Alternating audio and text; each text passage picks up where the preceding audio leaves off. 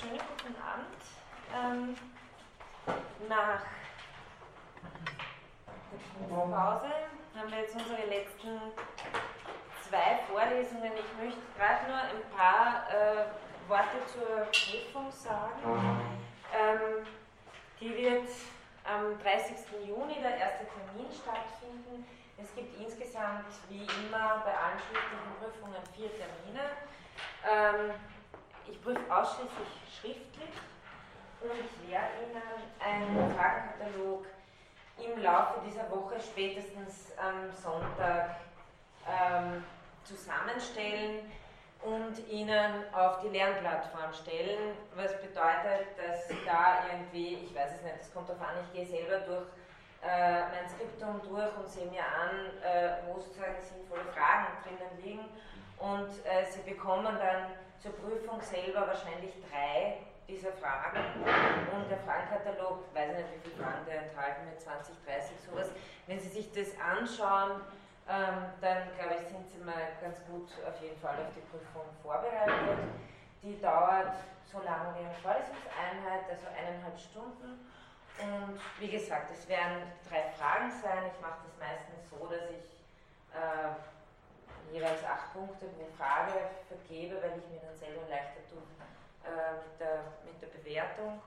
Und äh, ja, ähm, dazu gebe ich Fragen vielleicht.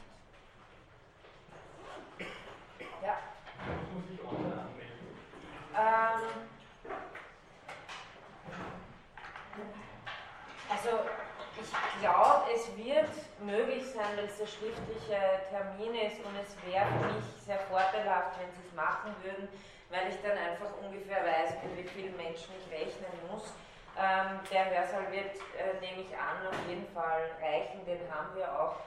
Ähm, falls Sie es ganz vergessen und äh, Sie sind trotzdem da und Sie wollen die Prüfung schreiben, ist das kein Problem. Aber es wäre für mich sehr hilfreich, wenn Sie sich anmelden würden. Ich check das nochmal, es müsste aber, ich glaube, im Univis der Prüfungstermin angelegt sein, aber ich schaue mir das nochmal an. Okay, dann ähm, machen wir gleich weiter mit äh, Hans Kelsen. Ich hoffe, dass ich heute sozusagen die zwei wesentlichen Punkte durchbekommen äh, kann, die ich das letzte Mal äh, begonnen habe mit ähm, dem Thema Recht und Moral das ich äh, anhand der Grundnorm besprochen habe, hauptsächlich.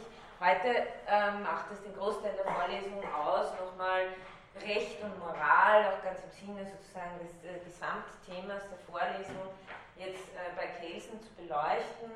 Ähm, die Art und Weise, wie er aus diesem Unterschied heraus äh, Recht definiert und die Trennungsthese, die er vertritt in Beziehung auf Recht und Moral im Gegensatz äh, zu Kant, wo die Trennungsthese nicht so scharf ist. Also wir haben das ja gehabt, dass Recht und Moral äh, oder äh, Recht und Ethik, korrekter gesprochen, fallen bei Kant ja nicht zusammen, aber insgesamt gehören sie zum äh, Gebilde der Sittlichkeit der Moral dazu. Das ist bei Kelsen anders, wie wir sehen werden. Ähm, ich werde ähm, zwei Punkte hier vor allem besprechen. Der erste äh, geht eher sozusagen von einer ähm, Fassung des Rechts als gesellschaftliche Zwangsordnung aus, wodurch sich dann äh, im zweiten Punkt der Unterschied zur Moral deutlicher manifestieren wird. Und ich werde Ihnen immer wieder heute relativ viele Zitate aus der reinen Rechtslehre bringen. Erstens, weil ich glaube, äh, die als Schrift nicht so bekannt ist unter Philosophinnen und zweitens, weil es auch sehr klar und verständlich ist und eigentlich am deutlichsten äh, von sich selbst auf den Punkt bringt, worum es geht. Also äh, Kelsens Grundthese ist, Recht ist eine gesellschaftliche Zwangsordnung. Ähm, zunächst einmal die Bestimmung, äh, was ist eine gesellschaftliche Ordnung, die bezieht sich auf menschliches Verhalten in einer Gemeinschaft von Menschen.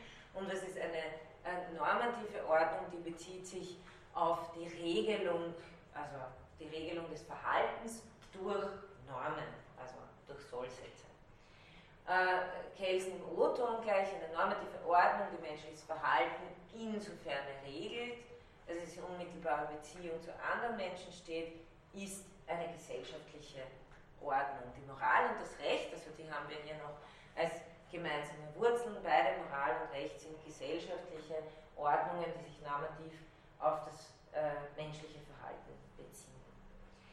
Ähm, was will jetzt so eine gesellschaftliche Ordnung? Klarerweise Menschen dazu zu, zu veranlassen, sich in einer bestimmten Weise zu verhalten.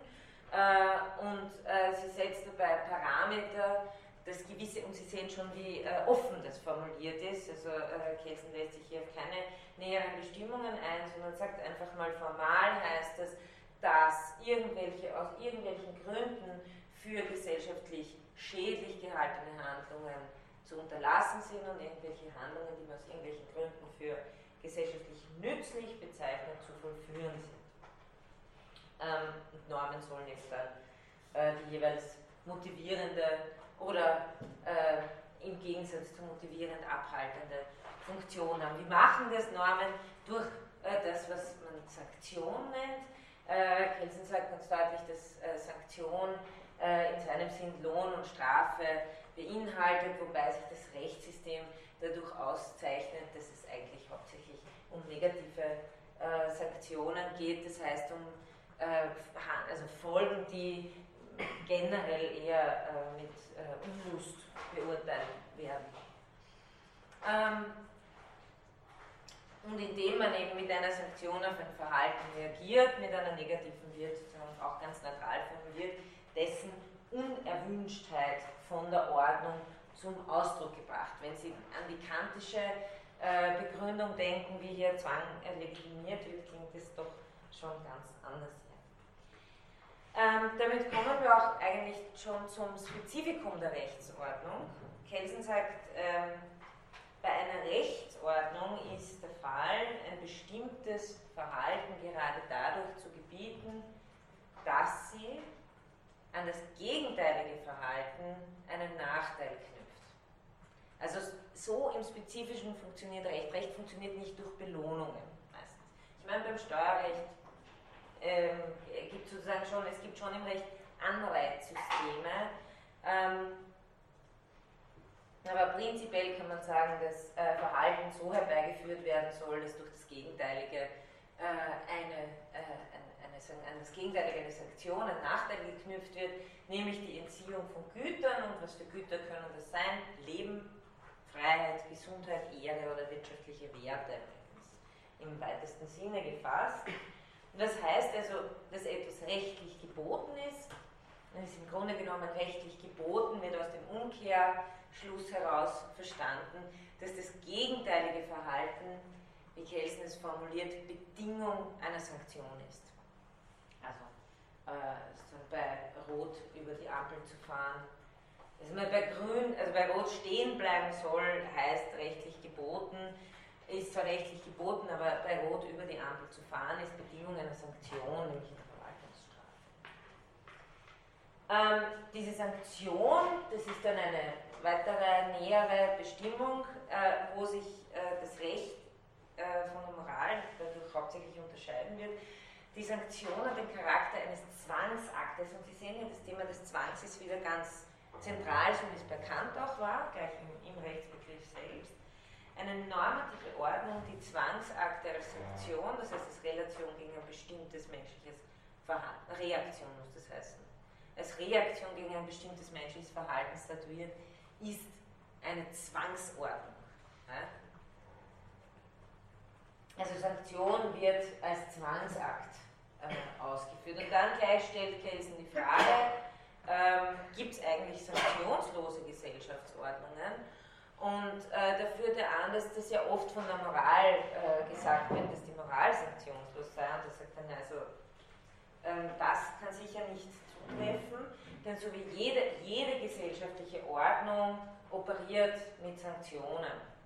Und äh, sogar sozusagen die, die Religion, die da immer sehr sozusagen als, als Gegner im Auge hat, ähm, da wird halt sozusagen mit Sanktionen im Jenseits oder Belohnung oder Strafe im Jenseits gearbeitet. Bei der Moral ist es ganz klar, dass mit äh, Missbilligung, äh, gesellschaftlichem Druck, ähm, Ächtung und so weiter, äh, dass das eine sanktionsartige Funktion hat. Das heißt, äh, wie er da sagt, die Sanktion kann, also das der Sanktion in einer Gesellschaftsordnung kann nicht der entscheidende Unterschied zwischen Moral und Recht sein, sondern ähm, die verschiedenen Arten von Sanktionen oder wie er dann noch deutlicher sagt, der Unterschied liegt eher im Wie der Sanktionen.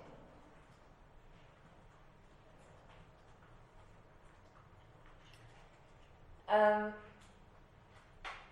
also, äh, wie soll man in der Nähe das, das Recht fassen?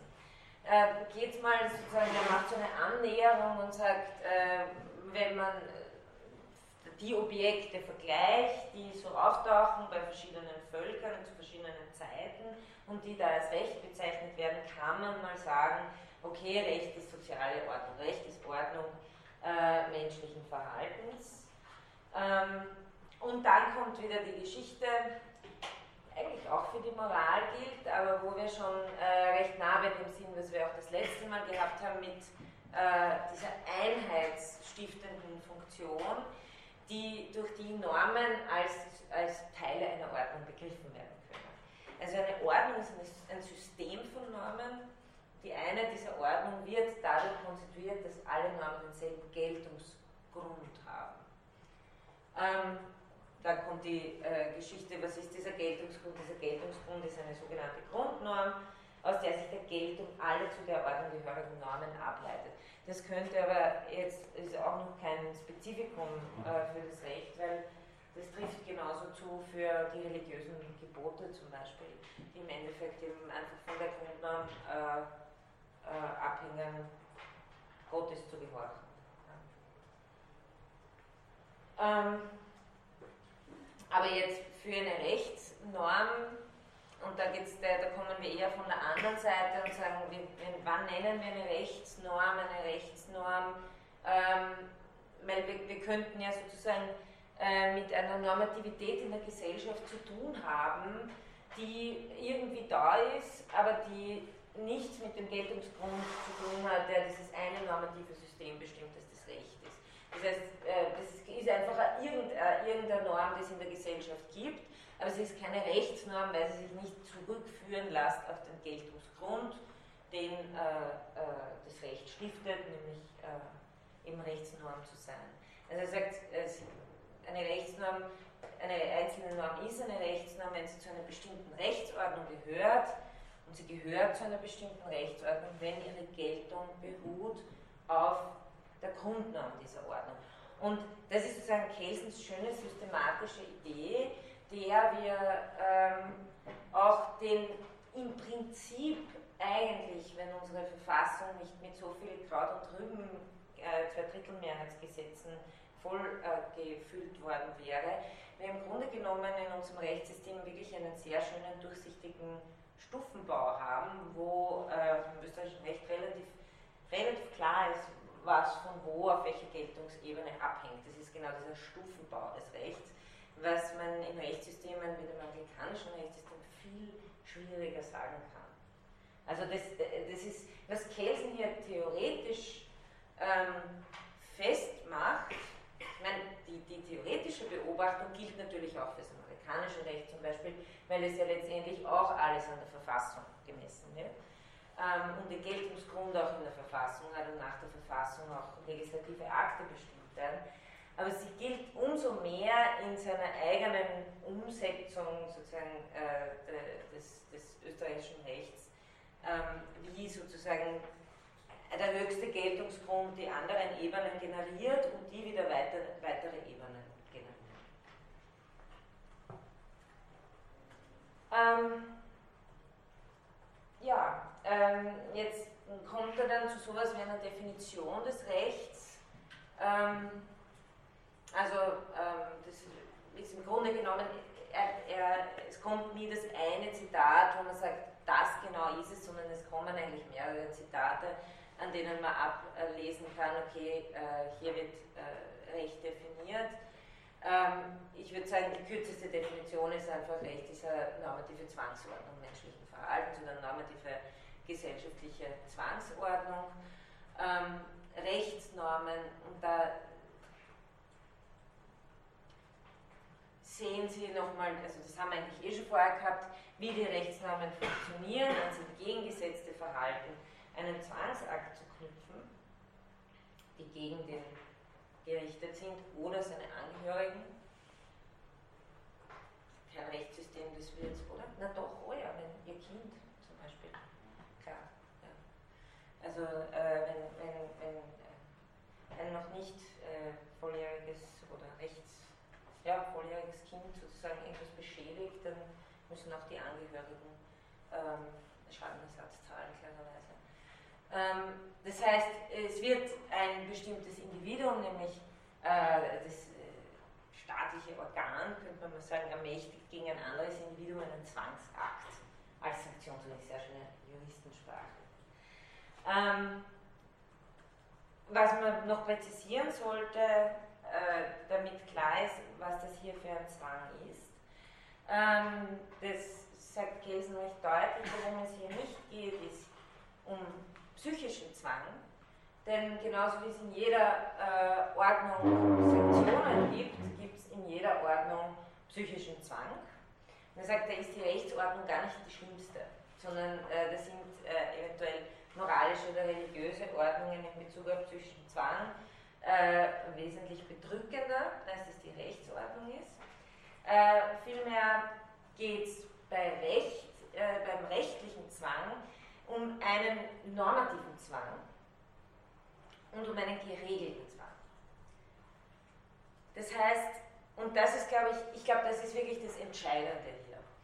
Ähm, er sagt eben, das Recht ist eine Zwangsordnung, nicht in dem Sinn, dass es, oder dass es eine Vorstellung psychischen Zwang ausübt. Also wir, man kann sich schon so ein Rechtssystem auch vorstellen, aber ähm, ich glaube, das Rechtssystem, in dem wir leben, verursacht bei uns nicht ständig äh, psychische Horrorvorstellungen, weiß nicht. Ähm, sondern in dem Sinn, dass es Zwangsakte, nämlich zwangsweise Entziehung von Leben, Freiheit, wirtschaftlichen Anergütern, als Folgen der von ihm bestimmten Bedingungen statuiert. Und das ist eben diese, diese äh, geregelte Art und Weise von Zwang, ähm, dass die Art und Weise, wie Zwang ausgeübt ist, selber nochmal durch das Recht geregelt wird. Das heißt, es ist nicht nur äh, geregelt, unter welchen Bedingungen, welche negativen Verhaltensweisen von den positiv gebotenen Bedingungen für eine Sanktion ist, sondern es ist auch genau geboten, unter wie, wie sozusagen diese Zwangsakte zustande kommen. Gerichtsverhandlungen und so weiter, Vollzugsbehörden. Ähm, das heißt, das Recht ist in dem Fall, das, das ist eben das, was Luhmann so schön dieses autopoietische System nennt. Dem Recht passiert das nicht irgendwie, dass der Zwang ausgeübt wird, sondern es ist selbst, gehört zur rechtlichen Regelung, dass der Zwang selber normativ bestimmt wird. Also es ist ein, also ein selbstreflexives System, äh, das sozusagen äh, alle möglichen Fälle, die dann empirisch so vorkommen, sozusagen mal primär erfassen will. Wenn es es nicht kann, dann muss er sich erweitern. Aber der Zwang ist geregelt, insofern er äh, selber normativ festgelegt wird. Auch Psychologe, also er findet nicht statt, ja, es ist nicht einfach ein Sein, das ist gemeint mit normativem Zwang. Ja. Ähm, also der, der, der, Druck der Sanktion ist nicht einfach etwas, was einen Seinszustand der Zwangsvorstellung oder der Zwang, des Zwanges auslöst, psychologisch, sondern äh, der Zwang ist eine Sollfolge, die geknüpft wird an einen, einen bestimmten Tatbestand.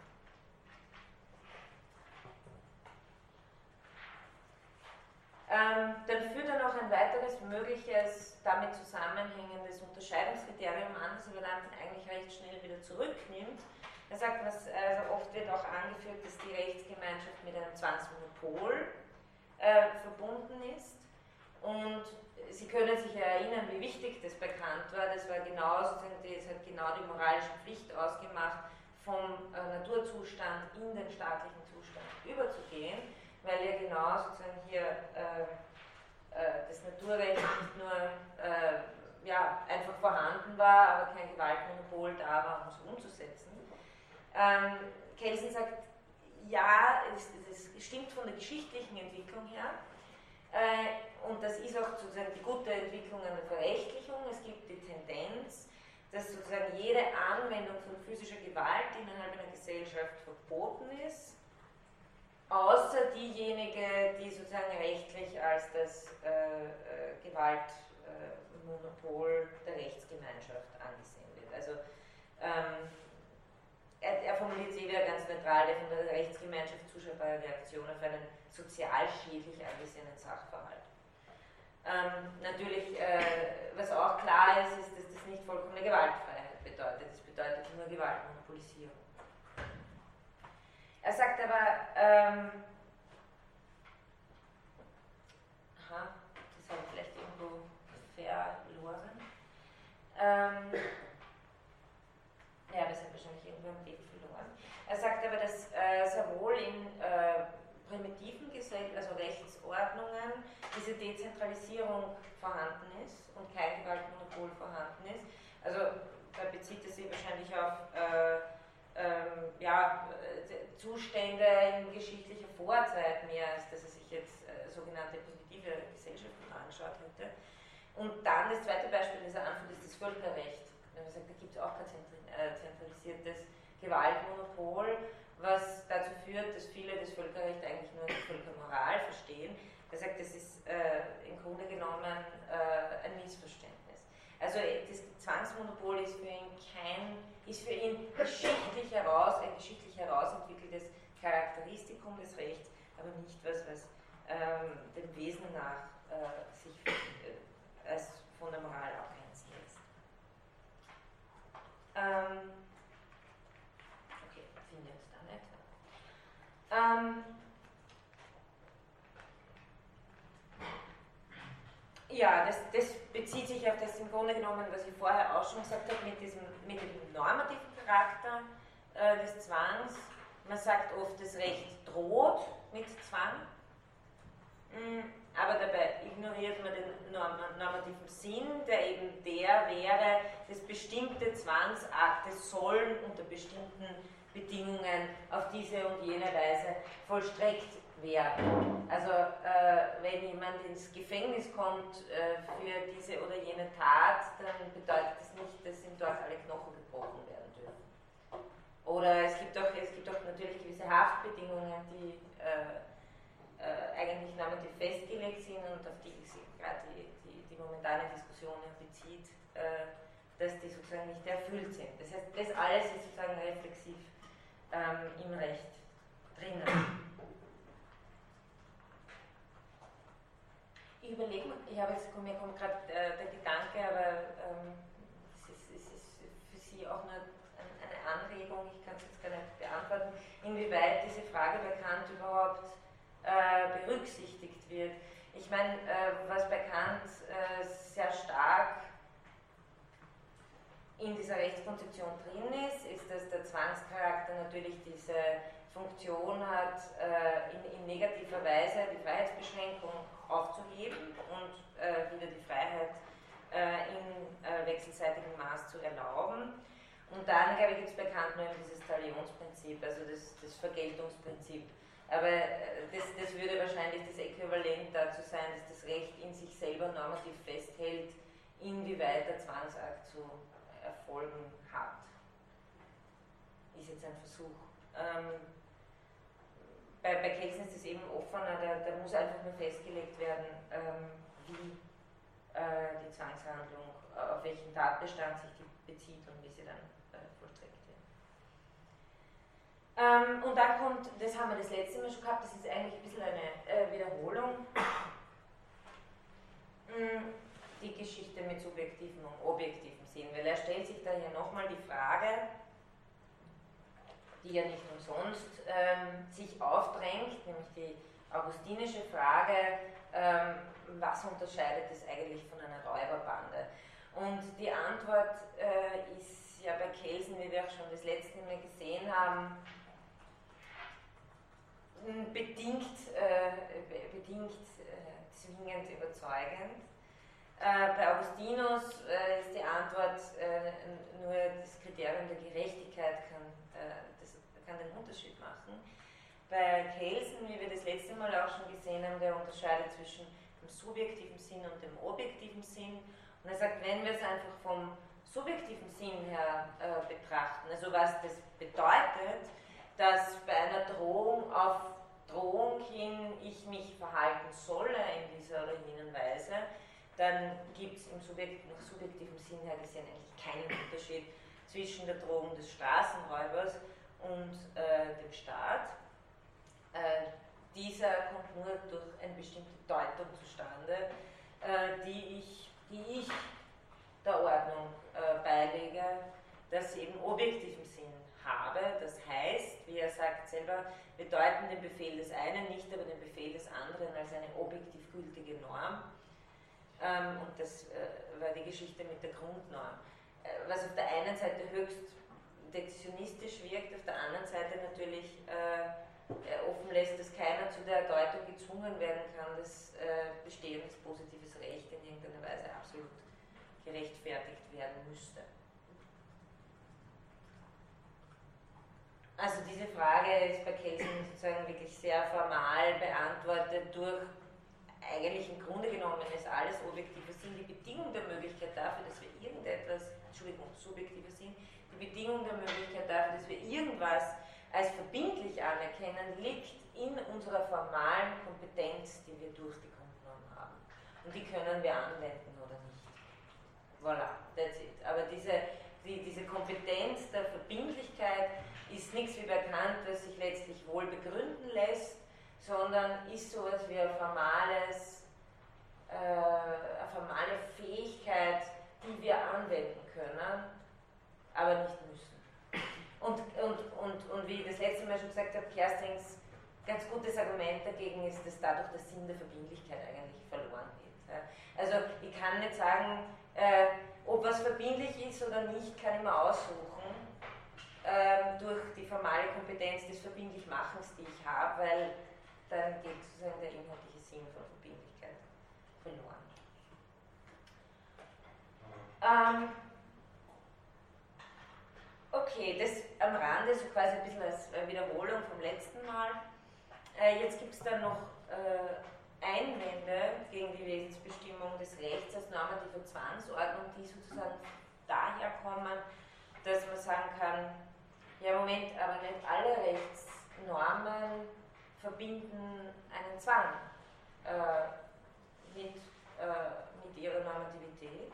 Also zum Beispiel Verfassungsgesetze, Verwaltungsgesetze oder so sind nicht alle äh, Gesetze automatisch mit einer Sanktion verbunden, sondern sind äh, Ermächtigungsgesetze oder sowas. Ja. Ähm, Kelsen sagt ja, aber äh, er unterscheidet dann zwischen selbstständigen und unselbstständigen Normen ähm, und sagt, äh, diejenigen, die sozusagen diese Ermächtigungsgesetze sind, machen im Grunde keinen Sinn, wenn es nicht Normen gibt, die letztendlich äh, so ein gesellschaftliches, äh, Entschuldigung, menschliches Verhalten in einer Gesellschaft regulieren. Und das ist letztendlich immer mit Sanktionen verbunden. Deswegen sagt er, ähm, eine Rechtsordnung, äh, obgleich keineswegs alle Normen Zwangsakte statuieren, muss dennoch als Zwangsordnung insofern gekennzeichnet werden. Also Rechtsordnung ist trotzdem Zwangsordnung, auch wenn nicht alle Normen Zwangsakte statuieren, weil alle Normen, die nicht selbst einen Zwangsakt statuieren und daher nicht gebieten, sondern zur Setzung von Normen ermächtigen oder positiv erlauben, unselbstständige Normen sind, da sie nur in Verbindung mit einer, einem Zwangsakt statuierenden Norm gelten. Das heißt, äh, so sagen, äh, zieht er das auf das Kriterium zurück.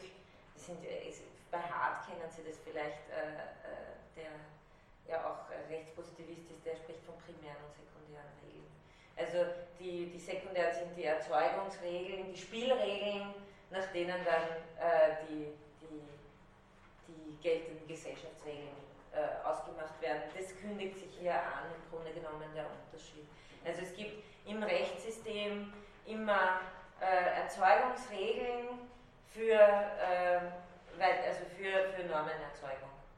Und die Erzeugungsregeln bezeichnet äh, Kelsen eben als äh, äh, unselbstständige Regeln, unselbstständige Normen. Weil die für sich genommen bräuchte man die nicht, äh, wenn man, oder man bräuchte sie nicht, stimmt nicht, aber sie würden für sich genommen keinen Sinn machen, wenn man mit ihnen nicht tatsächlich Regeln äh, erzeugen würde, die äh, dann äh, Sanktionen auch nach sich ziehen.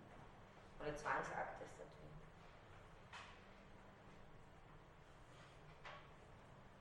Ähm,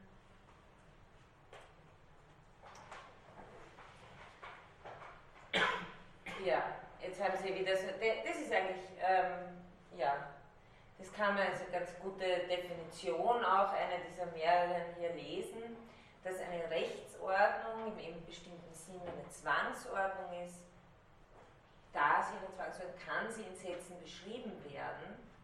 Und denken Sie an das in Sätzen beschrieben werden, auf das komme ich hoffentlich noch ganz am Ende der Vorlesung zurück. Das ist nämlich das, was die Rechtswissenschaft macht. Die Rechtsautorität äh, setzt Rechtsnormen, die Rechtswissenschaft beschreibt Rechtsnormen in Rechtssätzen. Das nur als Vorankündigung. Also sie kann in Sätzen beschrieben werden, weil eine Rechtsordnung schreibt ja eigentlich vor. Die Aussagen, dass unter bestimmten, das heißt von der Rechtsordnung bestimmten Bedingungen, bestimmte, das heißt von der Rechtsordnung bestimmte Zwangsakte gesetzt werden sollen. Also hier sehen Sie wieder schön dieses, diese, diese Selbstreferenzialität, die im Recht herrscht. Das gesamte in den Rechtsnormen einer Rechtsordnung gegebene Material fügt sich in dieses Schema ein. Und jetzt äh, haben Sie das, was ich äh, zum Schluss halt noch ansprechen möchte, dieses Schema äh, des Rechtssatzes, den die Rechtswissenschaft äh, formuliert. Das heißt, äh, was, was Kelsen ja machen will, ist sozusagen dieses teilweise vielleicht unübersichtliche System einer Rechtsordnung, wo alle möglichen äh, äh, Normen erlassen werden, durch hypothetische Wenn-Dann-Rechtssätze und Stufenfolgen und was erlaubt was, sozusagen in ein System zu übersetzen, das klar die Struktur sichtbar macht. Das ist unter anderem auch äh, das Ziel seiner, seiner, seiner theoretischen also seiner reinen Rechtslehre in einen Dschungel einer konkreten empirischen Rechtsordnung sozusagen ein bisschen äh, Licht hineinbringen, indem man äh, unterschiedliche Strukturmerkmale feststellt. Also was sind zum Beispiel Erzeugungsnormen, was sind, äh, äh was sind, was sind Bedingungen für Zwangsakte, was sind Bedingungen für Tatbestände zum Beispiel. Und ich meine, das ist alles höchst notwendig, wenn man Jurist ist, glaube ich. Weil da muss man die Dinge dann wirklich unterscheiden können. Ähm, womit wir zum äh, Punkt B kommen, ähm, wo er jetzt noch äh, klarer auf die Moral eingeht, weil er sagt, okay, indem wir jetzt äh, Recht als Norm bestimmt haben, haben wir es von der Naturwissenschaft abgegrenzt. Das war das, wie das letzte Mal auch schon gesagt, ihm sind zwei Abgrenzungen wichtig auf der einen Seite die Rechtswissenschaft nicht als Naturwissenschaft zu verstehen, also nicht irgendwie als ein empirisches äh, Gehorchen aufgrund von äh, empirisch zu verstehenden Befehlen, sondern als eine Normwissenschaft. Ähm, und es geht auch nicht um physische Tatsachen, es geht nicht um die Welt, wie sie ist, sondern um die Welt, wie sie sein soll. Einer bestimmten Rechtsordnung nach. Das ist die eine Abgrenzung gegenüber der Naturwissenschaft. Die zweite Abgrenzung ist die gegenüber der Rechtswissenschaft. Entschuldigung, gegenüber der Moral, die, äh, wo er die zugehörige wissenschaftliche Disziplin Ethik nennt. Also sehen Sie wieder den unterschiedlichen Gebrauch von Moral und Ethik. Ähm, Kelsen verwendet es so, dass äh, Ethik ist sozusagen das, was Rechtswissenschaft in Bezug auf Recht ist, das ist Ethik in Bezug auf Moral. Die Wissenschaft von der Moral. Ähm, ja, also dadurch soll die methodische Reinheit der Rechtswissenschaft garantiert werden, dass man die Schranken auf beiden Seiten setzt. Ähm, jetzt haben wir da verschiedene äh, Unterscheidungsversuche unter anderem kommt er in diesen äh, Passagen auch ganz direkt auf Kant zu sprechen, ähm, auf, die, auf die Grundlegung und auf die Metaphysik die erste, der erste Unterscheidungsversuch zwischen Moral und Recht wäre zu sagen, Moralnormen sind nicht nur soziale Normen, sondern ähm, die Moral bezieht sich auch auf das, was Kant Pflichten gegen sich selbst nennt. Ähm, also, ja, äh, Tapferkeit zum Beispiel, Selbstmordverbot. Und Kelsen lässt dieses Kriterium nicht gelten. Er sagt, na, ähm, man muss äh, die Moral im Endeffekt als eine Ordnung mit sozialem Charakter fassen, denn auch Pflichten gegen mich selbst oder das Selbstmordverbot äh, sind deshalb sozusagen moralisch anstößig, weil sie sich gesellschaftlich auswirken. Also so, so fasst er das. Er sagt, nein, das, das, das ist eigentlich, das ist kein Kriterium.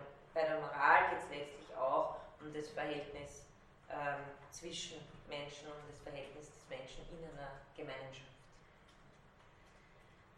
Man kann sich vielleicht da ein bisschen streiten drum, ob das tatsächlich so ist, aber für Kelsen auf jeden Fall ist dieses, dieses Argument, äh, dass es Moral äh, mit einem Selbstbezug, mit einem reinen, nicht gesellschaftlichen Selbstbezug möglicherweise zu tun habe, Sorge um die Seele in dem, in dem Sinne, äh, ist, ist für Kelsen irrelevant. Ähm, ja, dann haben wir einen zweiten Unterscheidungsversuch ähm, und den kennen wir von Kant. Die Moral ist Regelung des inneren Verhaltens. Ähm, und da müssen wir jetzt genau sein, weil äh, Kelsen trivialisiert da ein bisschen äh, die kantische Position äh, um, oder stellt, stellt sie ein bisschen verwirrend dar, finde ich, äh, um sozusagen seinen, seinen Punkt machen zu können. Äh, die, die gängige Unterscheidung, die beschränkt sich jetzt gar nicht auf Kant, ist, dass eben die Moral ein inneres Verhalten betrifft und das Recht ein äußeres Verhalten betrifft. Und Kelsen sagt mir, ähm, nein, ähm, jetzt wieder, ja, wissen Sie warum ich das meine? Da muss ich jetzt wieder das Zitat suchen. Ähm,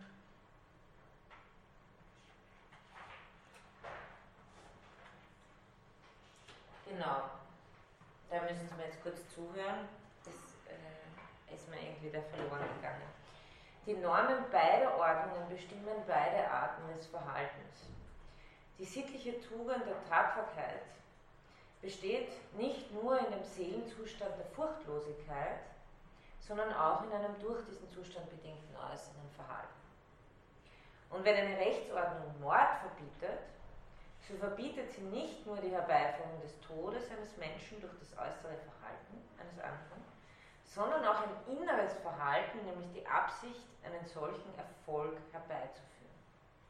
Ich werde Ihnen das dann äh, nachträglich da rein tun. Das heißt, äh, was sagt er uns? Er sagt, also in der Moral ist das äußere Verhalten natürlich genauso wichtig. Ich sage, okay, ja, zehn Punkte an Hans Kelsen, das stimmt, weil tapfer sein ist natürlich etwas, das äh, sich nicht nur als innere Haltung äußern kann. Und umgekehrt sagt er, im Recht ist das äh, Motiv nicht unrelevant, weil äh, es gibt auch sowas wie einen Vorsatz. Ähm, ich müsste mal schauen, ob ich das.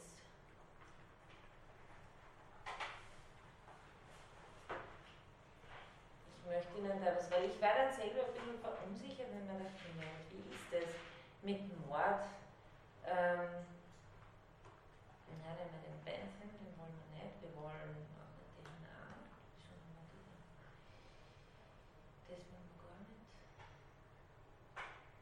Ich habe nämlich versucht, ja, äh, Sie kennen das wahrscheinlich, das ist das Riss. Äh, da kann man äh, alle möglichen äh, Gesetze nachschlagen. Und der Paragraph 15 bezieht sich, also bezüglich des äh, Datenstands Mord, äh, bezieht sich auf den Vorsatz. Und da steht, können Sie es eh lesen, oder? Die, so mache ich es ein bisschen größer. Die Strafandrohungen gegen vorsätzliches Handeln gelten nicht nur für die vollendete Tat, sondern auch für den Versuch und für jede Beteiligung in einem Versuch. Die Tat ist versucht, sobald der Täter seinen Entschluss, sie auszuführen oder einen anderen dazu zu bestimmen, durch eine der Ausführungen unmittelbar vorangehende Handlung betätigt. Der Versuch und die Beteiligung sind nicht strafbar, wenn die Vollendung der Tat mangels persönlicher Eigenschaften oder Verhältnisse, die das Gesetz im Handeln voraussetzt, oder nach Art der Handlung oder des Gegenstands, in dem die Tat begangen wurde, unter keinen Umständen. Okay, das dritte streichen wir mal weg. Ähm, mir scheint da schon, also wenn Kelsen sagt, äh, die Absicht, einen Erfolg herbeizuführen, okay, da geht es schon um den Vorsatz, aber wenn man sich jetzt anschaut, wie das Gesetz Vorsatz bestimmt, dann geht es um eine vorangehende Handlung. Also das heißt, ich würde da schon sagen, dass das nach wie vor so ist, dass, äh, dass die Absicht, wenn sie bloß sozusagen das Formum internum betrifft, rechtlich nicht relevant ist. Also hoffentlich. Ja. Wir dürfen uns doch wohl hoffentlich mit allen möglichen Mordabsichten theoretisch herumtragen. Das wäre ja, ähm, ohne dass wir gleich irgendwie ins Gefängnis kommen dafür. Also da würde ich sagen, weiß ich nicht, ja, ob er da nicht, ob er da nicht äh, das irgendwie so, so dreht. Was natürlich schon stimmt, ist, äh, dass eine, eine Handlung nicht nur dann rechtlich relevant ist, wenn sie sozusagen gelungen ist, ja, wenn sie vollendet ist, so wie das, der Gesetzestext ja relativ klar sagt. Ja? Könnte man da nicht Mord versus Totschlag zurechnen, weil das Motiv eine Rolle spielt? Da spielt das, das stimmt. Also wenn, wenn man sagt, man unterscheidet zwischen äh, äh, Mord Totschlag ist natürlich der Vorsatz eine ganz, äh, ganz entscheidende, äh, ganz, spielt eine ganz entscheidende Rolle. Ähm, schau nochmal auf das Zitat. So verbietet sie nicht nur die. Wenn, aber er, Kelsen, sagt, Kelsen sagt das. Er sagt, wenn eine Rechtsordnung Mord verbietet, so verbietet sie nicht nur die Herbeiführung des Todes eines Menschen durch das äußere Verhalten, sondern auch ein inneres Verhalten, nämlich die Absicht, einen solchen Erfolg herbeizuführen. Und da bin ich mir nicht sicher, ob er da nicht, um, um man da nicht for the sake of the argument sozusagen ein bisschen übers, übers Ziel äh, hinausschießt, weil es geht ja darum, dass das Gesetz irgendwie äh, Mord verbietet. Aber da haben Sie natürlich wieder vollkommen recht und da stimmt es auch. Ähm, es ist das innere Verhalten, die Motive sind nicht irrelevant für eine rechtliche Beurteilung. Und, und, und insofern kann man auch Gelsen sozusagen einen Punkt geben, dass diese strikte Trennung, Recht hat nur mit äußerem Verhalten und Moral nur mit inneren Motiven zu tun, natürlich, äh, wenn man sie strikt nimmt, nicht zutrifft. Ja? Weil äh, im, im, Recht geht es meistens dauernd darum, ob das mit betrügerischer Absicht, mit Vorsatz, die mildernden Umstände sind. Es geht einfach um Absicht, ja? willentlich oder nicht, äh, Unfall oder nicht. Ja? Das sind sehr, äh, sehr relevante rechtliche Kriterien, die auf das Strafausmaß einen beträchtlichen äh, äh, Auswirkungen haben. Ja. Aber wenn er diese Trennung so beibehalten will, ist es dann nicht schon ziemlich heftig? er will sie nicht beibehalten. So. Er will sie nicht beibehalten. Er sagt, er sagt das ist kein, kein Kriterium. Ja? Ähm, weil eben die, die, die äh, weil, weil eben Moralität sehr wohl auch äußeres Verhalten äh, will und Recht sehr wohl Motiv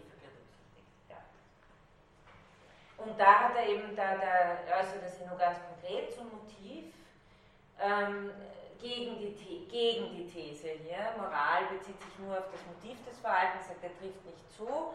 Moralischen Wert kann ein Verhalten nur haben, wenn nicht nur sein Motiv, sondern auch das Verhalten selbst einer Moralnorm entspricht. In der moralischen Beurteilung lässt sich das Motiv von dem motivierten Verhalten nicht trennen.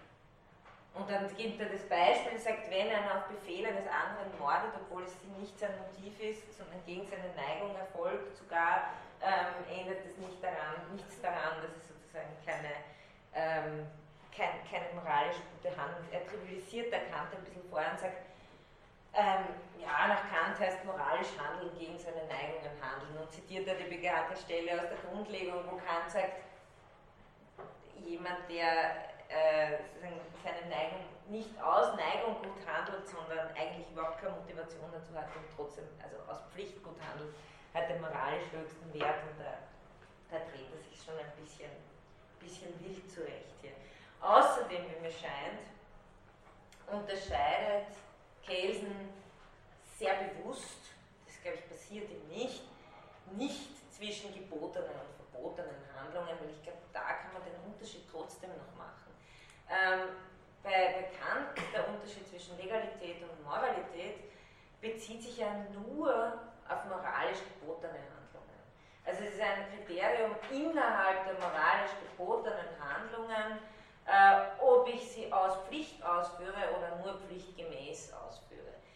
Bei einer moralisch verbotenen Handlung äh, geht es natürlich, also es geht natürlich nicht nur äh, ums Motiv. Also wenn ich ähm,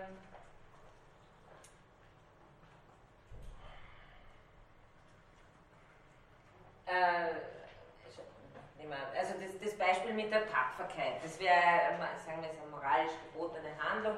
Klar reicht es nicht, äh, dass das nur eine innere Haltung ist und sich nicht in einer Handlung äußert. Aber äh, bei einer, so wie zum Beispiel nicht zu lügen, die Motivation, warum ich das tue, da ist klar, dass es einen Unterschied gibt zwischen Legalität und Moralität. Aber zu lügen selber, ja, also eine moralisch verbotene Handlung, äh, da, da, da, ist wurscht, welches Motiv ich dazu habe, die ist einfach moralisch äh, ohnehin nicht geboten. Also da sage ich ja nicht, äh, ich habe zwar gelogen dem äußeren Verhalten nach, aber mein inneres Motiv war ganz anderes. Das, äh, so, so funktioniert das sozusagen nicht. Das heißt, der Unterschied zwischen Legalität und Moralität äh, ist äh, einer, der nur auf schon gebotene Handlungen zutrifft, auf, auf Mord äh, trifft er nicht zu. Ja. Aber geht im englischen Rechtssystem eigentlich die, Legalität und Moralität immer Hand in Hand, weil es immer diese, diese Mens rea gibt sozusagen. Ist da die Trennung zu ziehen? Erklärt mir das ein bisschen genauer, was Sie meinen. Es gibt immer das, äh, im englischen Rechtssystem ist ja Actus Reus plus Mens rea, sozusagen ohne Defense in der Absence of Defense ist es sozusagen ein krimineller Akt. Das heißt, man hat eine, eine strafbare Handlung, wo man halt immer eine, eine, also eine böse Intention, sozusagen, eine Mhm. moralisch falsche Intention. Das heißt, da ist die Trennung ja nicht so klar, oder? Mhm. Nein, das muss ich sagen, das kenne ich. Das, also das, das finde ich ganz interessant, irgendwie, dass das das sofort erklärt? Mhm, mhm. Ohne, ohne Verteidigung sozusagen ist die, ist die Intention von vornherein als kriminell verstanden. Habe ich Genau, das richtig? die Intention und der Akt natürlich. Mhm. Das heißt, die Intention und der Akt ohne der, der Defense ist sozusagen das Urteil. Sozusagen man hat eine strafbare Tat begangen. Die Defense könnte das natürlich noch abmildern oder könnte das äh, invalid triggern sozusagen. Mhm. Ja gut, aber die, die, der Unterschied zwischen Legalität und Moralität ist ja bei uns auch einer, der sozusagen im, im, im Rechtssystem selber nicht relevant ist. Ja? Also ähm, es, es, es wird, weil es eben ohnehin nur gebotene Handlungen betrifft. Und wegen einer gebotenen Handlung komme ich ja normalerweise nicht vor Gericht. Ja? Also weil ich mich sozusagen richtig, weil eben das Recht nur äh, die Handlungen, die, die verboten sind, mit einer Sanktion belegt. Und wie wir auch gesehen haben bei den, bei den Handlungen, die, die eben verboten sind, an die sich eine Sanktion knüpft, wird dann oft rechtlich sehr relevant, welche Motive oder steht da überhaupt ein Motiv dahinter oder Absicht oder sowas. Aber ich würde eben sagen, dass sich die, diese Frage nach der Absicht, nach der Schuld, ja, nach der Fahrlässigkeit und so weiter, diese ganzen, äh, diese ganzen Kriterien, dass sich die nicht äh, auf, auf, äh, auf Legalität und Moralität äh, übersetzen lässt. Weil Legalität und Moralität spielt sich nur im moralisch gebotenen Bereich ab und dann gibt es die ganzen Handlungen, die ich äh, getan habe, die das Gesetz verletzen und dann frage ich nochmal, und warum habe ich die getan? Ja? Also äh, das habe ich gemeint, wenn Kelsen da ein bisschen, glaube ich, vertauscht, wenn er sagt, äh, moralischen Wert äh, hat äh, ein Verhalten nur, wenn nicht nur sein Motiv, sondern auch das Verhalten selbst der Moralnorm entspricht. Ja, klar geschenkt, äh, bei einem, bei einem positiven, also bei, nur bei einer positiven Sache kommt Moralität und Legalität überhaupt als Unterscheidungskriterium in Frage. Sonst ist einfach moralisch falsch nach Kant und aus. Und, und rechtlich wird die Frage da deshalb interessant, glaube ich, ähm, und eben fürs Englische, ich kann es jetzt wirklich nicht sagen, weil ich es nicht kenne, ähm, äh, weil dann die, die Frage nach der Absicht des, äh, des Strafmaßes und des Schuldmaßes natürlich bestimmt. Aber da will er ja zwischen Recht und Moral hauptsächlich unterscheiden. Ähm, und da sagt er eben zum Beispiel, ein Verhalten muss, um moralisch zu sein, gegen eine Neigung stattfinden. Das ist sozusagen das, was er verkürzt von Kant äh, übernimmt. Also er sagt, das ist das Einzige, was er gelten lässt, was übrig bleibt. Also nicht gesetzeskonform, weil das ist für den Kelsen alles metaphysischer Schwachsinn. Das heißt, das Einzige, was für ihn psychologisch übrig bleibt, ist, aha, moralisch heißt also gegen die Neigung handeln. Nein, aber das kann nicht der Unterschied zwischen Recht und Moral sein, weil sozusagen das trifft auch auf die Rechtspflichten zu. Ähm, ja, Moral kann daher nicht beschränkt werden auf Unterdrücke deiner Neigungen, unterlasse es, deine, deine egoistischen Interessen zu verwirklichen. Und da kann man nur darauf sagen, ja, no, na. Ja? Also das ist, das ist sozusagen wirklich kein, kein besonders. Vielleicht deshalb ist auch klar, warum alle möglichen Kantianer bei Kelsen oft Krise kriegen, ja, weil, weil er, er, er macht manchmal schon einfach so ein bisschen billige Argumente auch. Eins noch, äh, damit, Sie, damit Sie das dann auch äh, sozusagen äh, im O-Ton gesehen haben. Ähm, ja, also dieses aus Pflicht und pflichtmäßig lässt er auch nicht gelten und Sie sehen in welcher Weise. Ähm, den Handel, also wer aus Pflicht handelt, handelt aus Neigung. Kelsen, denn er handelt so, weil er ein inneres Vergnügen daran findet, das Gesetz zu befolgen, weil ihm das Bewusstsein gesetzmäßig, pflichtmäßig zu handeln, inneres Vergnügen bereitet, also aus Neigung pflichtmäßig zu handeln. Hört man ja nicht selten dieses Argument, also ist ja nicht der Einzige, der das macht. Von einem psychologischen Standpunkt aus kann dies nicht bestritten werden. Und jetzt kommt, glaube ich, der entscheidende äh, äh Einwand, durch den die ganze kantische Moralphilosophie vom Tisch gewischt wird. Und die Frage, aus welchen Motiven ein Mensch handelt, ist eine psychologische Frage, wissenschaftliche Frage aus. Ja? Da gibt es nicht irgendwelche Metaphysik. Und tatsächlich, auf das habe ich ja schon öfter hingewiesen, ich meine, man kann natürlich hier sagen, da hat es sich nicht einmal einen Zentimeter darauf eingelassen, verstehen zu wollen, was Kant sagen will. Ähm, auf der anderen Seite, wenn ich natürlich eine Haltung habe, also die Welt ist entweder naturwissenschaftlich erfassbar oder durch eine normative Deutung, ähm, sei es soziologischer Art oder äh, rechtlicher Art. Und sonst gibt es halt nur so ein paar subjektive Einstellungen. Ähm, dann, dann, dann ist es nur konsequent. Ja? Dann, kann ich nicht, äh, dann kann ich nicht anfangen, auf einmal ein, ein Gesetz als Motivationsgrund zu betrachten, das keinerlei äh, ja, empirische Manifestationen hat. Das Gefühl der Achtung würde er wohl auch hier nicht zulassen. Aber nur, dass Sie sozusagen sehen, aus welcher Ecke und mit welcher äh, vehementen Ablehnung hier ähm, die kantische Moral- und Rechtslehre quasi äh, zurückgewiesen.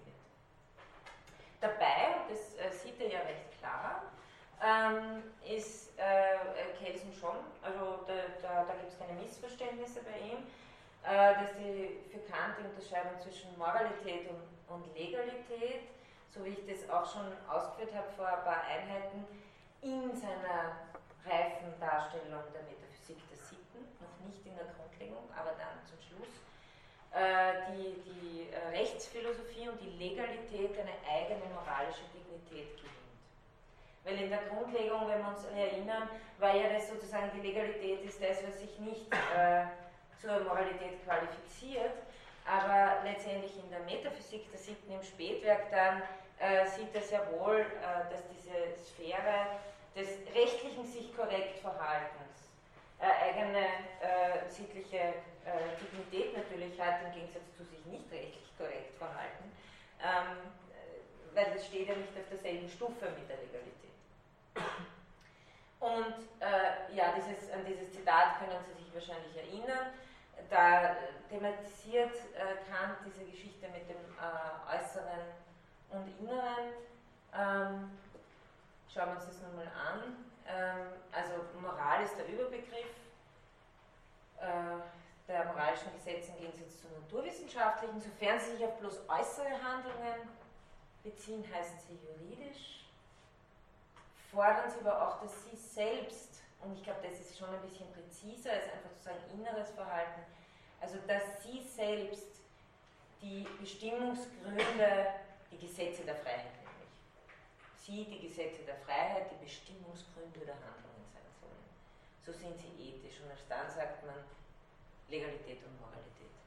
Das heißt, da geht es nicht bloß um Motive, sondern da geht es darum, wie wir eh schon des Öfteren gehabt haben, dass eben die Gesetze der Freiheit, das Sittengesetz selbst, der Bestimmungsgrund der Handlung mehr als ein inneres Motiv. Insofern kann man vielleicht den kantischen Unterschied bestehen lassen und trotzdem sagen, okay, ähm, wenn man das nur so krude formuliert, bei Moral geht es um Inneres, bei Recht geht es um äußeres Verhalten, dann hat Kelsen schon recht, dass er darauf hinweist, dass das ein bisschen zu wenig ist.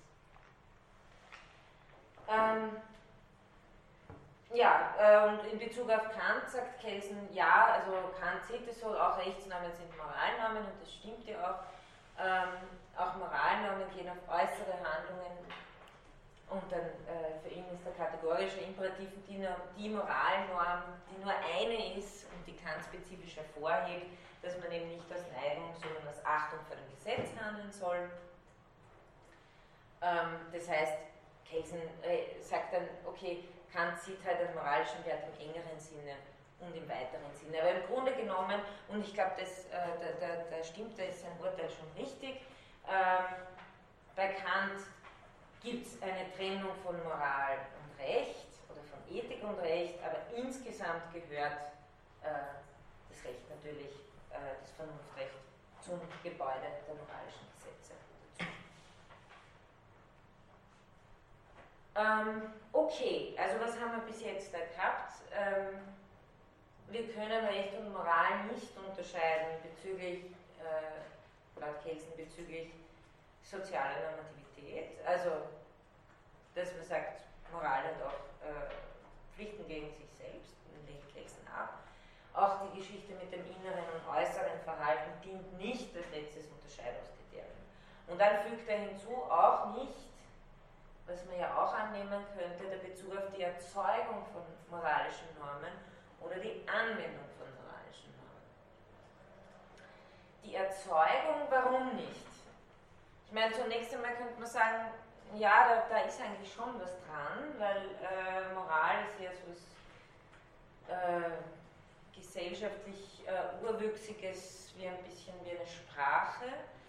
Allerdings, äh, wenn man unterscheidet Setzung äh, als Gewohnheit oder Erzeugung als Gewohnheit und bewusste Satzung, dann stimmt es natürlich schon, dass es äh, vor allem, es jetzt eine Moral betrifft, die religiös stark beeinflusst ist, dass es hier sehr wohl eine Satzung gibt, zum Beispiel durch, wie Kirsten sagt, Propheten und Religionsstifter.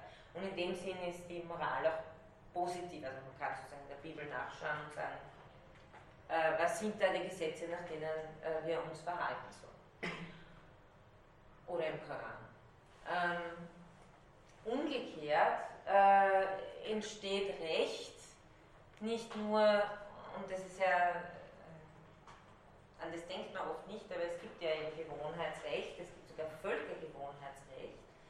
Ähm, und es gibt dann auch wieder ganz eigene rechtlich geregelte äh, Verfahren, nach denen eben versucht wird zu ermitteln, wann jetzt was Gewohnheitsrecht geworden ist. Das ist alles für sich selbst nicht so ganz unkompliziert aber Gewohnheit ist eine Rechtsquelle. Ja? Also man kann nicht sagen, ähm, äh, dass, dass äh, durch Gewohnheit Recht überhaupt nicht äh, erzeugt wird. Das stimmt nicht. Also insofern äh, ist auch diese Unterscheidung nicht relevant. Ah, da haben wir das. Ah ja, dann habe ich das nur vorgezogen, genau.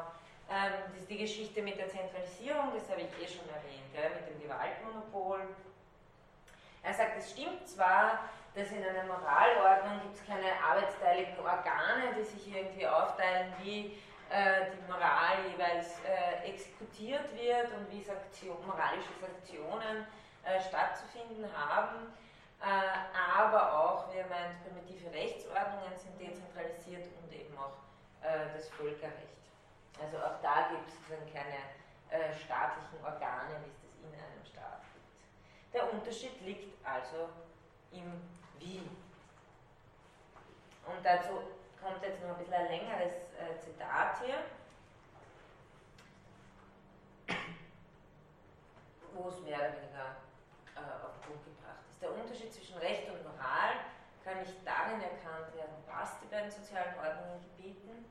Also er macht es komplett unabhängig vom Inhalt. Es ist eine reine Bestimmung, Unterschiedsbestimmung in Bezug auf die.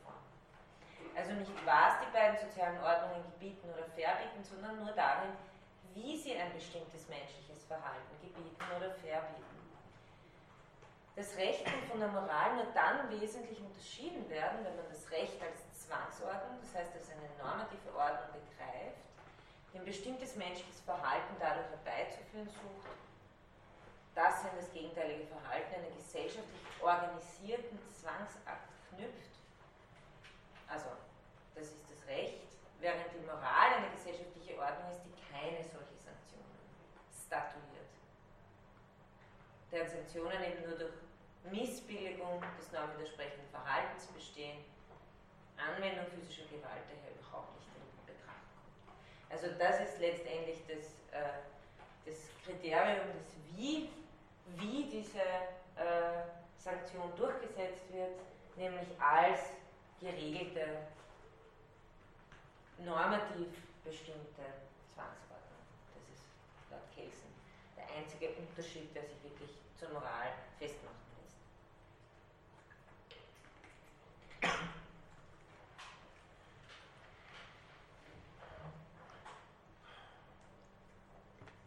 Ähm, dann kann man sich eben noch fragen, wie sich jetzt eben Recht und Moral zueinander verhalten. Wobei äh, Kelsen sagt, wir müssen unterscheiden zwischen der Frage, wie das Verhältnis ist, und der Frage, wie sich Moral und Recht zueinander verhalten sollen.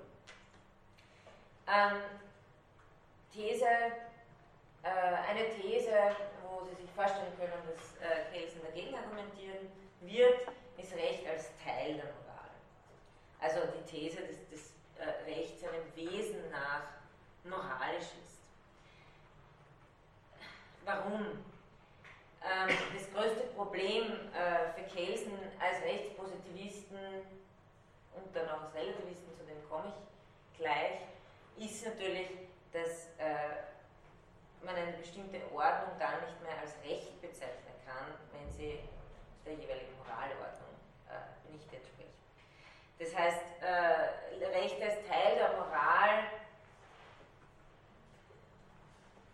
lässt die Wesensdefinition von Recht sozusagen zusammenschnüren auf das, was die jeweilige Moral inhaltlich bedeutet.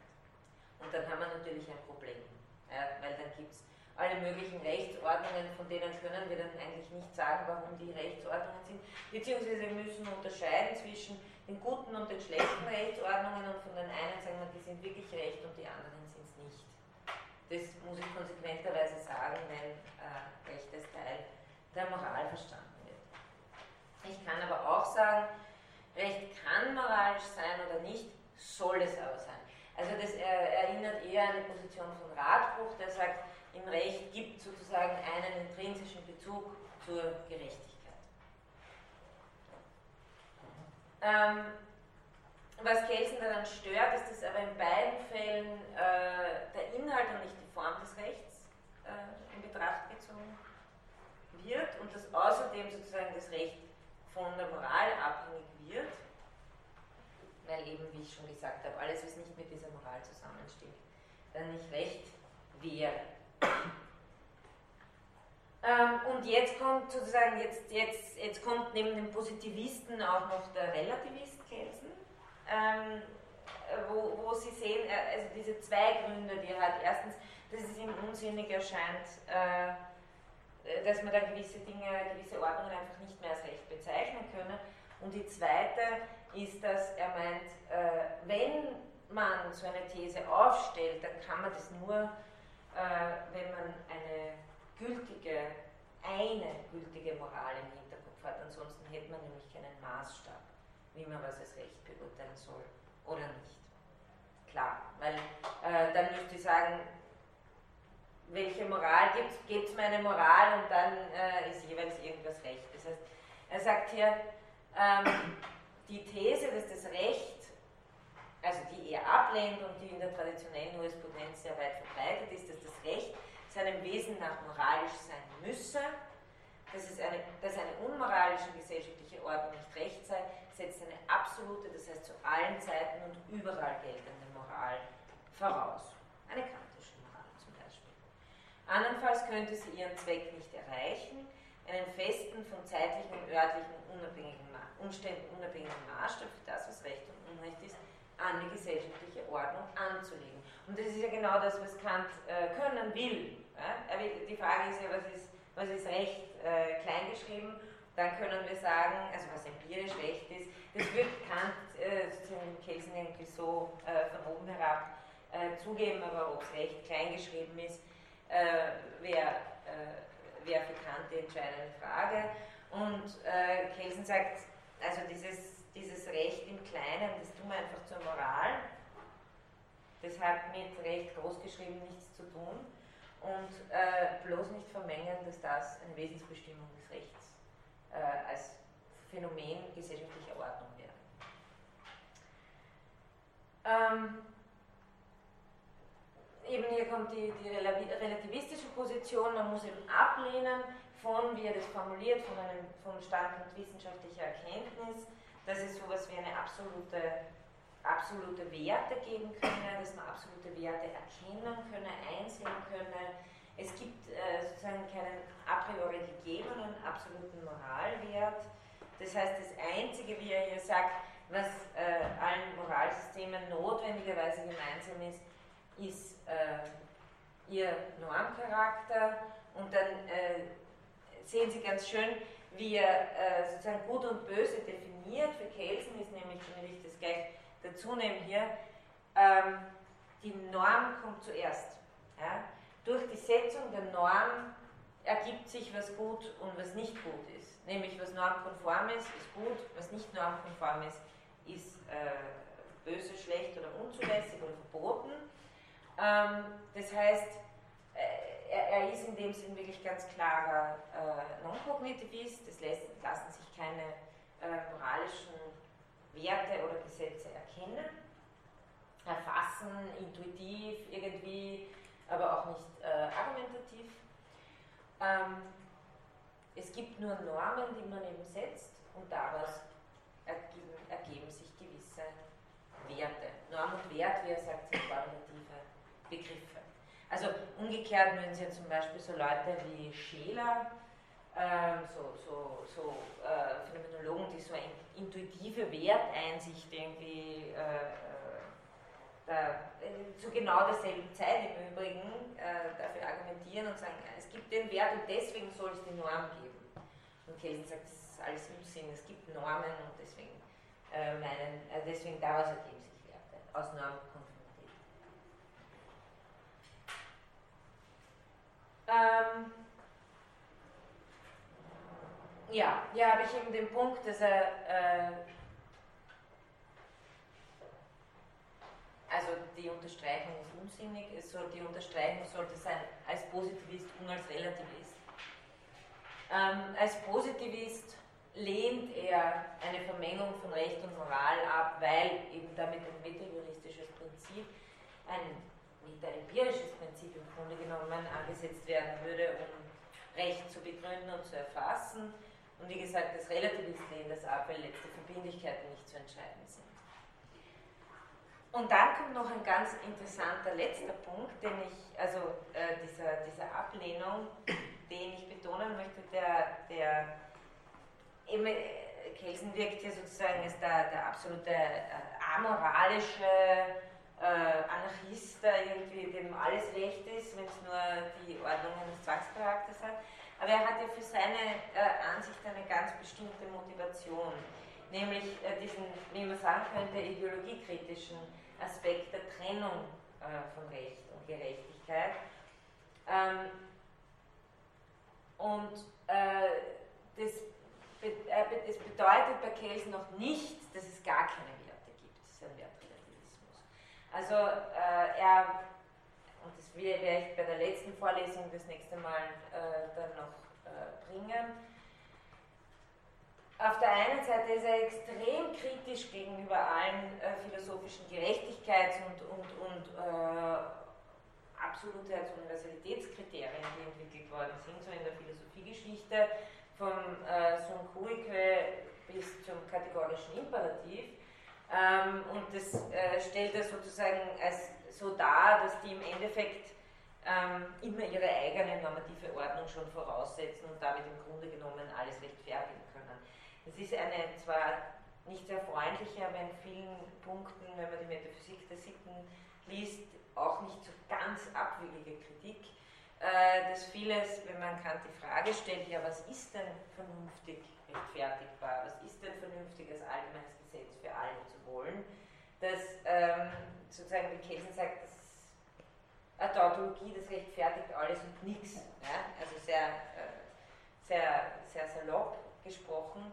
Ähm, aber das auch bei Kant natürlich sehr stark gewisse Überzeugung, eine gewisse äh, Form seiner Zeit oder, oder Kulturansicht seiner Zeit sich manifestiert und dass das heute auch tun würde, wenn wir sagen würden, was ist äh, vernünftig als allgemeines Gesetz zu wollen. Deswegen für Kelsen ähm, kann man sich gleich dazu bekennen, dass man für gewisse Werte einfach eintritt und braucht nicht zu so tun, als äh, würde man sie un universalistisch und absolut äh, rechtfertigen. Ähm, aber er sagt auch relativ deutlich eben, dass es nicht missverstanden wissen will, in der Hinsicht, dass es keine Werte und keine Gerechtigkeit gebe, ähm, sondern eben nur, dass es keine absoluten, sondern nur relative Werte gibt. Nur eine relative Gerechtigkeit und dass wir nicht mit dem Anspruch auftreten können, die Möglichkeit entgegengesetzter Werte auszuschließen. Das ist halt, äh, und deswegen wollte ich die beiden ursprünglich äh, einander gegenüberstellen. Für Kant ist das das Ende jeder Möglichkeit von Moral. Ja? Also, was, was hier eigentlich äh, auch extrem vernünftig klingt, ja, ähm, ist, ist sozusagen mit dem, mit dem rigorosen Anspruch von Kant ähm, so ungefähr das Schlimmste, äh, was passieren könnte. Ähm, aber Kelsen sagt, man muss sich, äh, man kann, man kann sozusagen, äh, man, man kann mit diesen relativen Werten schon leben, man muss sich nur bewusst sein, eben, dass sie relativ sind. Ähm, ja, und äh, hier sehen Sie auch vielleicht ein bisschen, denn das ist jetzt die der Auflage von 1960, ähm, den politischen Hintergrund, wo er schon sozusagen in der Zwischenkriegszeit äh, da in, in diese, zwischen diesen radikalen Lagern steht und sich dann auch danach sozusagen ähm, so sieht, dass die Rechtswissenschaft nicht Partei zu ergreifen habe, sei es sozusagen für den Block des Kapitalist, der kapitalistischen Welt, sei es für den Block der kommunistischen Welt. Ähm, und wenn man sozusagen aus einer rechtswissenschaftlichen Perspektive jeweils die andere Rechtsordnung äh, für nicht einmal, nicht einmal recht erklärt, dann sozusagen äh, entzieht man sich die eigenen Möglichkeiten einer Analyse. Das brauche ich jetzt nicht äh, vorlesen. Ähm, äh, ich habe nur zur Erinnerung, auch das möchte ich jetzt nicht lesen, aber nur zur Erinnerung äh, die Hartbuchsche Formel, die sich halt mit dem äh, mit der Tatsache des äh, nationalsozialistischen Rechtssystems konfrontiert und äh, genau aus dem Grund sozusagen dann schon nochmal, abgesehen von der Relativität der Weltanschauungen, die es geben kann, äh, ein Kriterium einführen möchte. wo man dann, und hier sehen Sie, Radbuch vertritt insofern schon die Gegenposition, also sagt, ähm, wenn eben äh, ein, dieses unerträgliche Maß äh, an Ungerechtigkeit erreicht wird, wenn Gleichheit die den Kern der Gerechtigkeit ausmacht, nicht mal erstrebt wird, dann ist das Gesetz nicht etwa nur unrichtiges Recht, vielmehr entbehrt es überhaupt der Rechtsnatur. Also hier haben Sie die Position, wo jemand sehr wohl sagt, da ist die Grenze erreicht, das ist nicht mehr Recht. Und äh, Kelsen wäre dazu eben eine Gegenposition. Ähm, also nochmal diese ideologiekritische Variante, die Kelsen hier vertreten will. Ähm, und das finde ich äh, eigentlich das Interessanteste äh, der, der drei Argumente, das positivistische, wertrelativistische und ideologiekritische. Er sagt, er lehnt es deshalb ab, weil eben eine absolute, nicht nur weil eine absolute Moral vorausgesetzt wird, sondern auch darum, weil sie in ihrer tatsächlichen Anwendung durch die in einer bestimmten Rechtsgemeinschaft herrschende Jurisprudenz auf eine unkritische Legitimierung der diese Gemeinschaft konstituierenden staatlichen Zwangsordnung hinausläuft. Also, weil Kelsens Ansicht ist die, er sagt, ähm, meistens hält man die eigene Rechtsordnung für richtig und nur die von den anderen ist sozusagen nicht ähm, konform äh, denjenigen äh, gesellschaftlichen, moralischen Vorstellungen, die man hat. Äh, und aus dem Grund werden meistens die äh, Rechtsordnungen fremder Staaten, an die wird dann dieser Maßstab angelegt und werden als nicht recht disqualifiziert. Ähm, das heißt, auf der einen Seite sieht er so, dass er sagt, diese absolute Dissoziierung verhindert äh, sozusagen diesen Eigendünkel und soll auch ermöglichen eine, eine ideologiekritische Haltung gegenüber der eigenen Rechts, äh, gegenüber dem, dem, dem, dem, eigenen Rechtssystem. Ähm, ja, also die Rechtswissenschaft hat das Recht nicht zu legitimieren, weder andere zu delegitimieren noch äh, zu legitimieren hat die von ihr zu erkennende Ordnung zu beschreibende normative Ordnung überhaupt nicht, weder durch eine absolute noch durch eine relative Moral zu rechtfertigen. Also das ist sozusagen die, äh, die Schneise, von der Herr äh, Kelsen nach wie vor, auch, auch nach sozusagen der Erfahrung des Nationalsozialismus, beharrt auf dieser Position der Rechtswissenschaft. Die Rechtswissenschaft muss kann absolut rein bleiben. Ähm, ganz zum Abschluss komme ich auf, ich äh, quäle Sie dann nicht lange damit, das sind nur drei, äh, drei Begriffe, die ich noch möchte, dass Sie einfach, dass Sie sie mal gehört haben. Ähm, ja, das ist jetzt gar nicht wichtig. Das erste ist, der erste Begriff ist der der statischen und dynamischen Rechtstheorie. Das habe ich schon einmal erwähnt aber ich wollte es jetzt nur noch äh, mal kurz bringen, weil ich heute schon über die äh, Normen gesprochen habe, die unterschieden werden in Bezug auf Erzeugung von anderen Normen und äh, das macht im Grunde genommen auch die, um den Unterschied zwischen statischer und dynamischer Rechtstheorie aus. Wir sind jetzt in der reinen Rechtstheorie, wir haben jetzt sozusagen die Anfangsdinge hinter uns und sind äh, Recht, also Rechtswissenschaft oder Recht und Wissenschaft, Rechtswissenschaft und Recht, so ist es, kommt dann als Einleitungskapitel und dann kommt wirklich sozusagen die, die Systematik, die Kelsen entwickelt. Ähm, und er sagt, man kann auf das Recht in zwei verschiedenen Hinsichten schauen und das macht er dann die zwei großen Kapitel aus, nämlich einerseits darauf, äh, auf die Normen, die es gibt, und andererseits darauf, auf die Art der Erzeugung von Normen. Das heißt, wenn ich bloß auf die vorhandenen Normen schaue, die es jetzt zu dem Zeitpunkt im österreichischen Rechtssystem. Ja? Also ein das Recht ist ein System von in Geltung stehenden Normen, dann schaue ich auf das Recht in seinem Ruhezustand. Dann frage ich mich, was ist im Moment in Geltung. Das ist statische Rechtstheorie. Wenn ich äh, auf das Recht hingegen blicke, als einen Rechtsprozess, also die Art und Weise, wie Recht in der Legislative, aber auch in der Judikative, äh, aber auch in der Exekutive durch Bescheide und so weiter erzeugt und angewendet wird, dann schaue ich auf das Recht in seiner Bewegung. Also wie das wieder neue Rechtsnormen hervorbringt. Und das ist ein wichtiger Unterschied, äh, den Kelsen mehr oder weniger begründet hat äh, in der Rechtstheorie. Ähm, und da nochmal, noch um einmal auf diese, diese äh, Selbstreferenzialität hinzuweisen. Äh, das Wichtige ist eben, dass dieser Prozess der Dynamik durch das, durch das Recht selbst wieder geregelt ist. Also er sagt, das ist eine höchst bedeutsame Eigentümlichkeit des Rechts, dass es seine eigene Erzeugung regelt.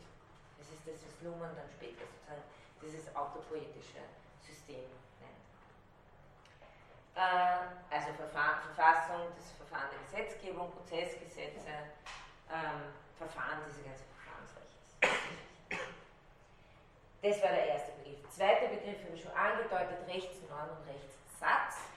Ist auch so ein Unterschied, den äh, Kelsen eingeführt hat, der, wenn Sie vorher diese Englische angesprochen haben, ich habe da mal nachgeschaut, das äh, äh, Rechtssatz im Englischen wird übersetzt mit Rule of Law. Das funktioniert überhaupt nicht. Ähm, im, im, Grunde genommen äh, beruht dieser Unterschied auf dem Sein und Sollen. Ja? Also von, ich glaube, die Philosophen und die Kantianer, also von, von diesen neukantianischen Prämissen her kommend, ist es relativ leicht zu. Er sagt, äh, Recht ist ein Sollsatz, ist normativ. Und dann, äh, wenn Sie sich erinnern können, gibt es ja diesen Abgrund zwischen dem Sein und dem Sollen. Und die Rechtswissenschaft ist eine deskriptive Wissenschaft in Bezug auf Rechtsnormen. Dieser soll ja selber nicht normativ sein, die Rechtswissenschaft, sondern eben beschreibend. Das heißt, was tut die Rechtswissenschaft? Sie formuliert hypothetische Urteile. Ähm, Kelsen stellt an einer Stelle selber die Frage, braucht man das überhaupt? Weil die Rechtsnorm sagt ja schon selber, Diebstahl wird mit Gefängnis bestraft und das, oder soll mit Gefängnis bestraft werden. Und der Rechtssatz wäre dann, wenn der Tatbestand des Diebstahls vorliegt, dann wird ja, das ist ja wahr, dass das da einfach ist, aber es gibt ja viele komplexe Zusammenhänge, wo sozusagen die juristische Arbeit und die rechtstheoretische Arbeit darin liegt, was jetzt eigentlich tatsächlich sozusagen dieser Normenkomplex an äh, äh, hypothetischen Aussagen äh, zulässt oder welche einfach falsch sind. Das heißt, ähm, die äh, im Rechtssatz formt man die Norm um zu einem, zu einem Wenn-Dann. Und äh, über, und das wollte ich Ihnen auch noch, genau, das scheint mir wichtig zu sein. Rechtssätze, weil sie hypothetische Urteile sind, können entweder wahr oder falsch sein. Also äh, wenn der Rechtswissenschaftler, die Rechtswissenschaftlerin formuliert, auf die Norm sowieso folgt das und das, dann kann die nächste Rechtswissenschaftlerin hinterher und sagen, falsch, weil so. Ja? Und äh, Kelsen sagt, Rechtsnormen kann man nicht so behandeln. Bei den Rechtsnormen muss man dann auch fragen, ob sie gültig sind oder nicht. Ist nämlich auch eine juristische Frage. Ja? Sie sind gültig und warum und aufgrund von welchem Dokument, wenn es jetzt nicht äh, staatsrechtlich äh, ist, man muss äh, zuerst auf die Gültigkeit gehen, aber dann muss man sehen, was daraus äh, was daraus jeweils folgt. Ähm, das heißt, Rechtsnormen sind gültig oder ungültig, nicht wahr oder falsch. Hypothetische Urteile über diese Rechtsnormen können wahr oder falsch sein und schließlich der Unterschied zu Seinstatsachen nach Kelsen ist, die sind auch nicht wahr oder unwahr, sondern die existieren oder sie existieren nicht. Also diese, ist es halbwegs klar? Ich glaube, es ist nicht allzu schwer, aber nur, dass Sie es mal gehört haben. Also der Rechtssatz ist eben, wie da noch geschrieben, das, das Gebiet der Rechtswissenschaft, unten ist bei Kelsen abgegrenzt, dadurch, dass die Rechtswissenschaft sich mit Rechtssätzen beschäftigt. Und dann kommen so Leute daher wie der Felix Kaufmann und der Fritz Schreier, so diese Leute, die im Wiener Kreis und mit Husserl und so zu tun gehabt haben und und formulieren dann sozusagen eine ethische Lehre des Rechtssatzes und so. Also da wird es dann immer, da, da, kriegt das Ganze sozusagen eine immer stärkere äh, theoretische Komplexität. Was sind sozusagen die Wesensbausteine des Rechtssatzes überhaupt? Also das nur als, als Hintergrund, von dem hebt er ganze eigene Diskussion an, weil dann letztlich im Rechtssatz als Erkenntnis äh, das Wesen der Rechtswissenschaft klingt soll. Also Erkenntnis. Und äh, Kelsen sagt, ja, okay, es stimmt zwar, äh, dass Rechtserkenntnis auch wichtig ist für rechtsanwendende Organe, also die Richterin und die Verwaltungsbeamte sollte schon wissen, was sie da tut. Ähm, nur der Unterschied ist der, dass äh, das da vorbereitend ist, um die Funktion ausüben zu können und nicht letztlich Selbstzweck, wie es bei der Rechtswissenschaft ist. Okay. Das waren, ah ja, na, die Zurechnung. Es geht, das sage ich nur. Es, es gibt das dritte, was ich noch ähm, sagen wollte, ist das, was er abgrenzt, ist Kausalität im Unterschied zur Zurechnung. Also das ist nur mal die Abgrenzung zur Naturwissenschaft. Er sagt, die Rechtswissenschaft operiert äh, mit einer eigenen Verknüpfungsart im Gegensatz zur Naturwissenschaft. Die Naturwissenschaft operiert mit der Verknüpfungsart der Kausalität. Wenn A ist, dann ist B. Und die Rechtswissenschaft operiert mit der Verknüpfungsart der Zurechnung. Wenn A ist, soll B sein, auch wenn es vielleicht tatsächlich nicht ist. Und aus dem macht er auch wieder so etwas ähnliches wie sozusagen bei, bei, bei, bei wie so eine kantische Kategorie ja, aufs Recht sucht. Ich lasse Ihnen die Folien da, aber das weiß ich nicht.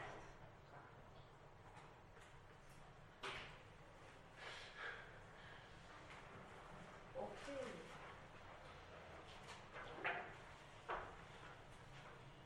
Ja, noch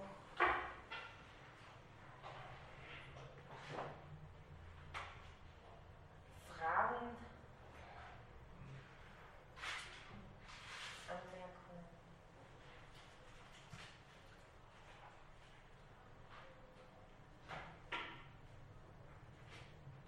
Alles klar. Okay. Dann entlasse ich sich in den schon angebrochenen Fußballabend. Und äh, wünsche eine schöne Woche. Nächstes Mal im Finale. Und genau, und ich versuche äh, bis zum Sonntag auf jeden Fall diesen Prüfungsfragenkatalog dann auf die, auf die,